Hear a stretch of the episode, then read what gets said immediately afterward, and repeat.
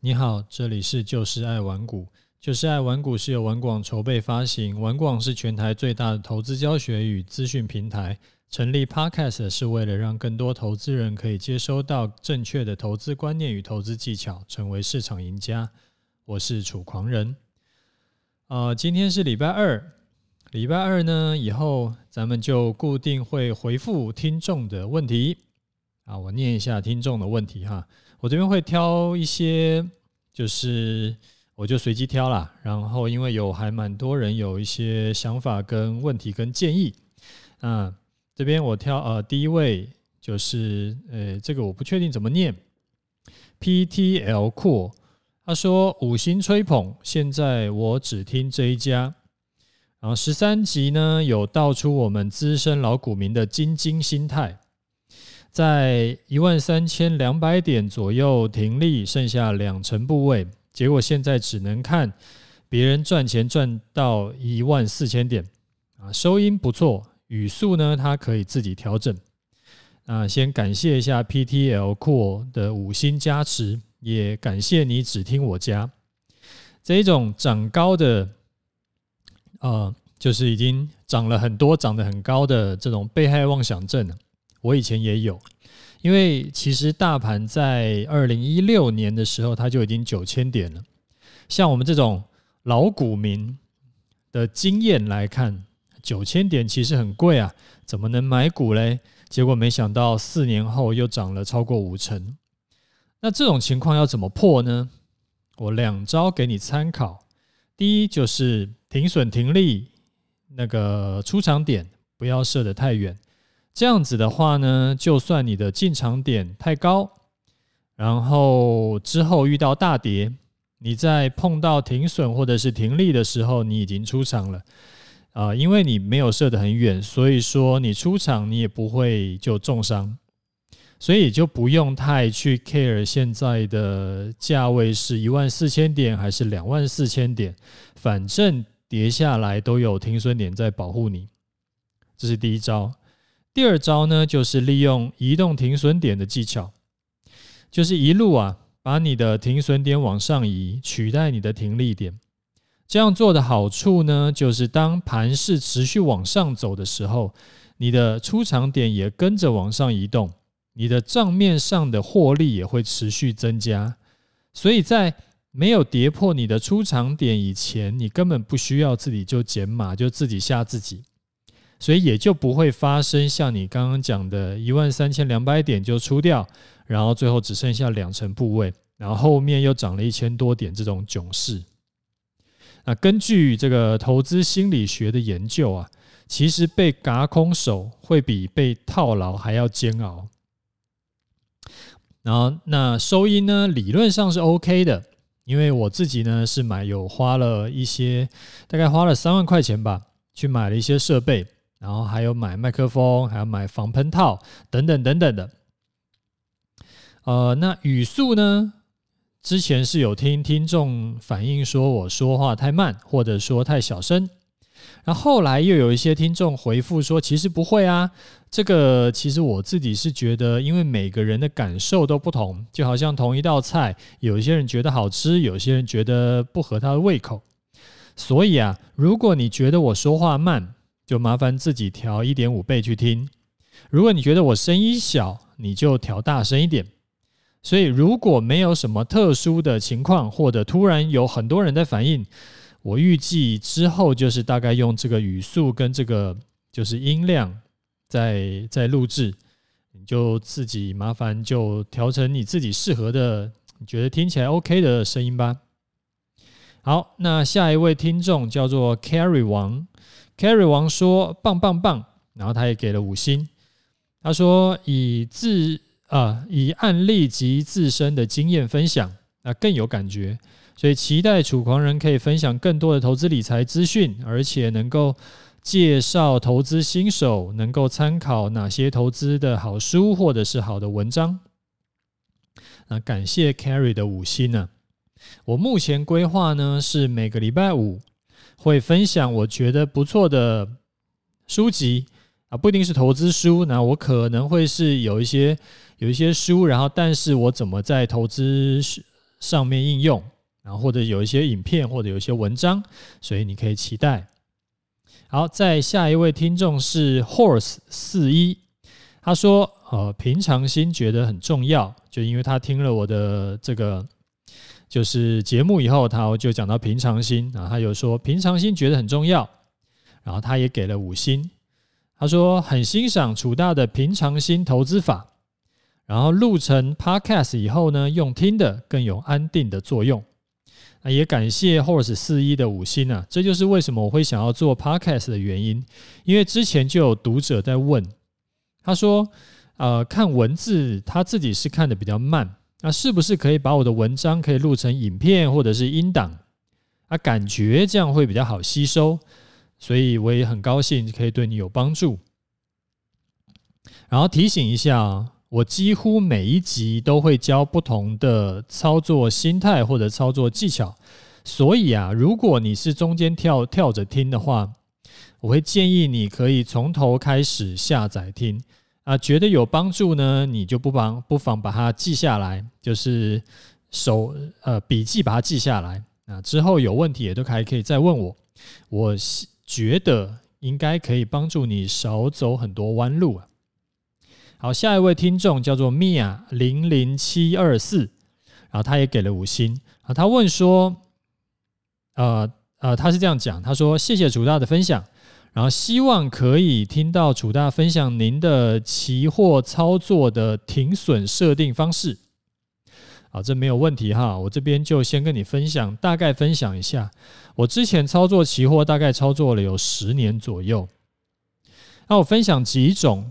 期货的这个停损的设定方法啊，这边我们会分两两种情况，一种是手手操的，就是你是自己在操作的，你看盘，然后遇到什么状况，然后怎么样操作。那等一下呢，我们会讲程式交易的方法啊，就是手操的方法呢，就是其实也是呃移动停损，就跟上面刚刚讲的方法差不多。持续的把出场点往上移，然后因为是手操，所以说你可以自己用眼睛去看支撑在哪里啊。举个例子啊，往前去找带量的长红 K 棒的低点，通常就会是有效的支撑，所以呢，也可以当做你的停损点。因为如果支撑撑不住了，支撑撑不住了，这时候你出场就很合理嘛，因为后面可能就是一一大段往下。好，我们再举个例子，例如说前坡的平台整理区间的上缘，它也是一个好的支撑。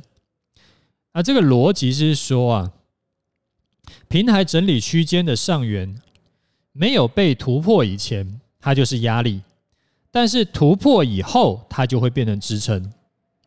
好，再例如像月线啦，或者十日线啦，或者季线啦。这种要用哪一条均线来当做那个移动停损点，就要看你自己的操作周期。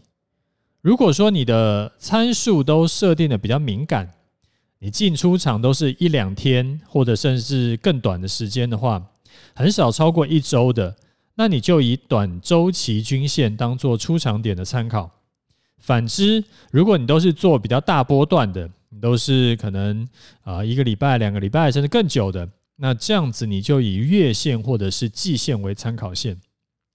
这边讲的是手操的停损设定方法。那如果是程式交易呢？啊，程式交易这个方法其实非常多啊。我这边随便就是大概讲一下，因为这个这个这个讲不完啊。举个例子，例如说最基本的就是点点数停损，就是你进场。进场后来起算，每一根 K 棒呢，你都去计算从当根 K 棒的最高点往下固定点数就出场啊。例如说五十点，或者说你可以不一定是固定点数，因为一万点的五十点跟五百点的五十点是完全不一样的逻那个那个完全不一样的世界嘛。所以你不一定是五十点，你也可以固定设设定是一个固定的趴数，例如说两趴。或者三趴随便，那这个一样是移动停损点的操作，只是单纯一点，它是用点数来判断。因为城市啊，城市交易虽然它有很多的优点，但是它就跟主观交易比较不一样的地方是，城市你很难像我们刚刚讲的人眼判断一样，它还可以往前去找什么叫做带量长红 K 棒，什么叫做平台整理区间上缘，这个都是城市不太做得到的，所以要更机械化来处理。那除了上面说的方法以外，其实你还可以利用不同的指标去搭配判断，例如说 K D 啊，哦这边随便举例哦，例如说像当 K D 满足高档死亡交叉的时候，你就出场，或者是利用多种的策略去搭配。不过多种策略搭配这个达到达到停损停利效果的这个。这个方式比较进阶了啦，对很多人来说其实会太难，这个不太符合我们这个在 Podcast 这边的定位，所以说我们这边就不展开了。好，所以我这边稍微整理一下期货的停损方法。其实你只要把握一个方法，就是移动停损法，大概就不会出什么大乱子。当然了，其实会爆掉啊，会。重伤啦，其实都是真的。你已经跌破停损点了，但是你砍不下手的那个就是心魔的问题。之后有空再跟大家慢慢聊。啊，接下来等一下会讲盘市啊，讲盘市之前提醒一下，如果你有任何的投资或操作问题，你可以留言在 Podcast 下方，或者到我的 Facebook 去问。如果说某一些问题也常被遇到，呃，被问到呢，我就会特别讲。那没有特别问题，但是觉得对你有帮助，就麻烦打五星跟订阅起来，转发给你的朋友一起听。你像呃，以后固定礼拜二我就会稍微整理一些呃，就是听众的听众朋友的这种问题，然后我会大概的回答。那如果说他这个问题是比较深入的，那我觉得这个值得我们特别呃，就是拉出来一呃比较。完整的去讲，有可能我会需要另外再呃花呃十五分钟去去专门讲这个问题的话，我就会另外找一天来讲啊。所以说你一定要问问题，我才知道怎么帮你解决这个问题。好，那我们来看一下盘势。那这个必须要先臭屁一下。昨天呢，有听我们节目的人。基本上今天就真的是爽了，因为我昨天是不是就说，哎，很明显的现在就是一个多头的攻击攻击盘势嘛。那现在就是在走主升段，因为持续有人进场接手，然后多头看起来很强，所以即使短线涨多，然后回档遇到这种获利回吐卖压，时常也是盘中修正一下就交代过去了。然后尾盘就再次拉高，所以你看昨天的盘是不是就是这个样子？开高，盘中杀低，尾盘又拉高。然后呢，我昨天有在提醒你几个遇到主升段的操作重点。第一个就是今天的高点是明天的低点，有今天假设涨到一万四，那明天可能开盘或者是盘中最低点可能大概就是一万四。那主升段呢，没有什么好说的，就是追买。因为你今天不追，你明天很可能就直接跳空开在今天的高点之上。然后那个主升段，人家讲说这个叫什么？叫做呃饿死胆小的，然后撑死胆大的。就是说，你如果一直怕，要等拉回，等拉回，你就说啊，如果它拉回个三趴五趴，拉回到月线我就买。基本上你很难等，因为你一直怕嘛。然后，可是如果说你是那种哦，就是只要修正就加码，只要修正就加码，然后就跟他拼的，那这一光是主升段这一段，其实基本上就可以吃很饱。当然那样子风险会搞得有点高啦。那我自己会比较建议的做法就是，你可以做呃，就是追买，但是停损点设好，而且加码这种事情就是不要加个不停那样子。好，在第二个就是呃主升段的操作重点。第二个就是你看哦，融资一定是天天增加，但是融资涨幅没有超过大盘涨幅以前，不用担心，代表还没有过热。这边后来有听众来问说，什么叫做融资涨幅没有超过大盘涨幅？呃，可以定义一下吗？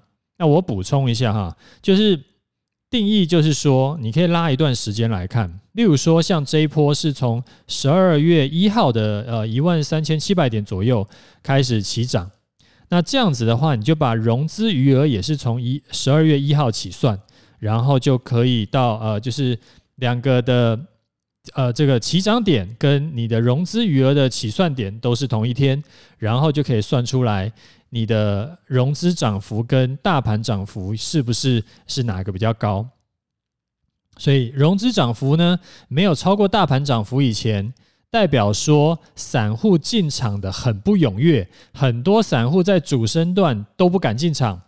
你看，昨天我记得昨天好像才增加四亿的融资余额吧，就很多就是大家在那边哇，又涨又涨又涨，等拉回等拉回，然后就一直等不到，所以就是饿死胆小的，撑死胆大的。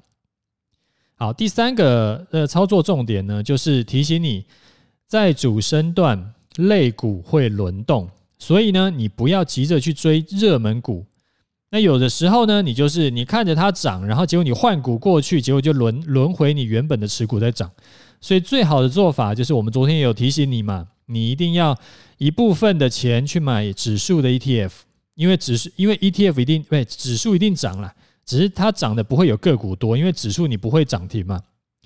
然后，但是另外一部分的钱。你就是去买热门股，然后热门股你可以就是呃买个两只，或者说买个一只，然后就是买了以后就抱着不要乱动，因为轮涨一定会轮到。所以如果你是真的有听节目，而且有照我说的去做的，你今天开盘开盘不是开在盘啊平盘，然后一下有杀到盘下一点点，然后这时候呢，你如果真的勇敢进场，照我说的去做。那你尾盘，哎，不是盘中，啪就拉拉上去啊，最后就涨了一百多点嘛。你这样账上获利就超过百点了。那我必须要说恭喜发财啊！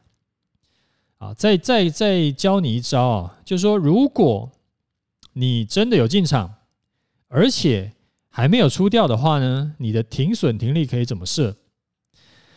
啊，虽然我之前常常是设呃停损参考是月线。但是这个时候呢，其实你不适合设月线，因为月线有点远，真的是跌破月线你才停损的话，你会太痛。那取而代之的话呢，你可以设一万四。为什么是一万四？因为一来是它是整数关卡，一万四嘛，它是一个整数。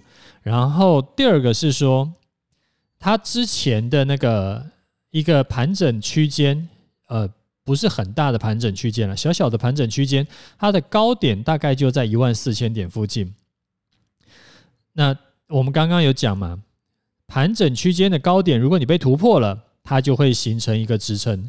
所以一万四呢，就是两个支撑，一个是整数关卡的支撑，一个是盘整区间高点的支撑，双重的支撑。所以如果哪一天呢，它收盘竟然跌破这个双重的支支撑，而且第二天中午站不回去的话，你就可以停损掉了。那当然，如果它后来没有跌破一万四，而是继续往上涨，这时候我们会呃，我会再看情况，我会再把移动停损也跟着往上移。那那个就要边走边看了，因为如果你是昨天才进场，或甚至今天才进场的，你的进场点是比较高的。那我是一万三。一三零七零附近进场的，所以我们两个的承受风险的这个能力是不太一样的。好，那你可能还会问说，会不会现在其实不是主升段，就只是刚刚好涨了三天呢？那如果明天就开始下杀，或者说会不会主升段就只到今天为止呢？啊，其实那也无所谓啦，因为如果你是今天进场的。你用一万四千点当停损点，你去观察啊，明天的收盘价，如果是主升段的话，它十之八九会过，会比今天的最高点还要高，而且低点也会持续垫高。如果没有这两个条件没有满足的话，就代表它不是主升段。但是话说回来啊，其实是不是主升段其实不是很重要，你该怎么做怎么做。我们现在已经有提醒你了，进场怎么设定，就是你只要有平盘以下你就进场吧。然后停损点怎么设定？我们目前是先设一万四嘛，所以该怎么做怎么做，其实是不是主升段一点也不重要。因为我在一三零七零附近进场的时候，我也不知道现在会走走成主升段呢。那我的部位有没有调整呢？答案是依然是完全没有嘛，依然是多单续报。这一笔单从十一月十号报到现在，账上获利超呃接近一万呃一千三百点，然后买我那时候是买台湾五十，然后也获利十二趴左右。所以觉得今天节目对你有帮助呢，就麻烦介绍给你正在投资的亲朋好友听。那今天节目就讲到这里，有问题要问的话，记得留言哦。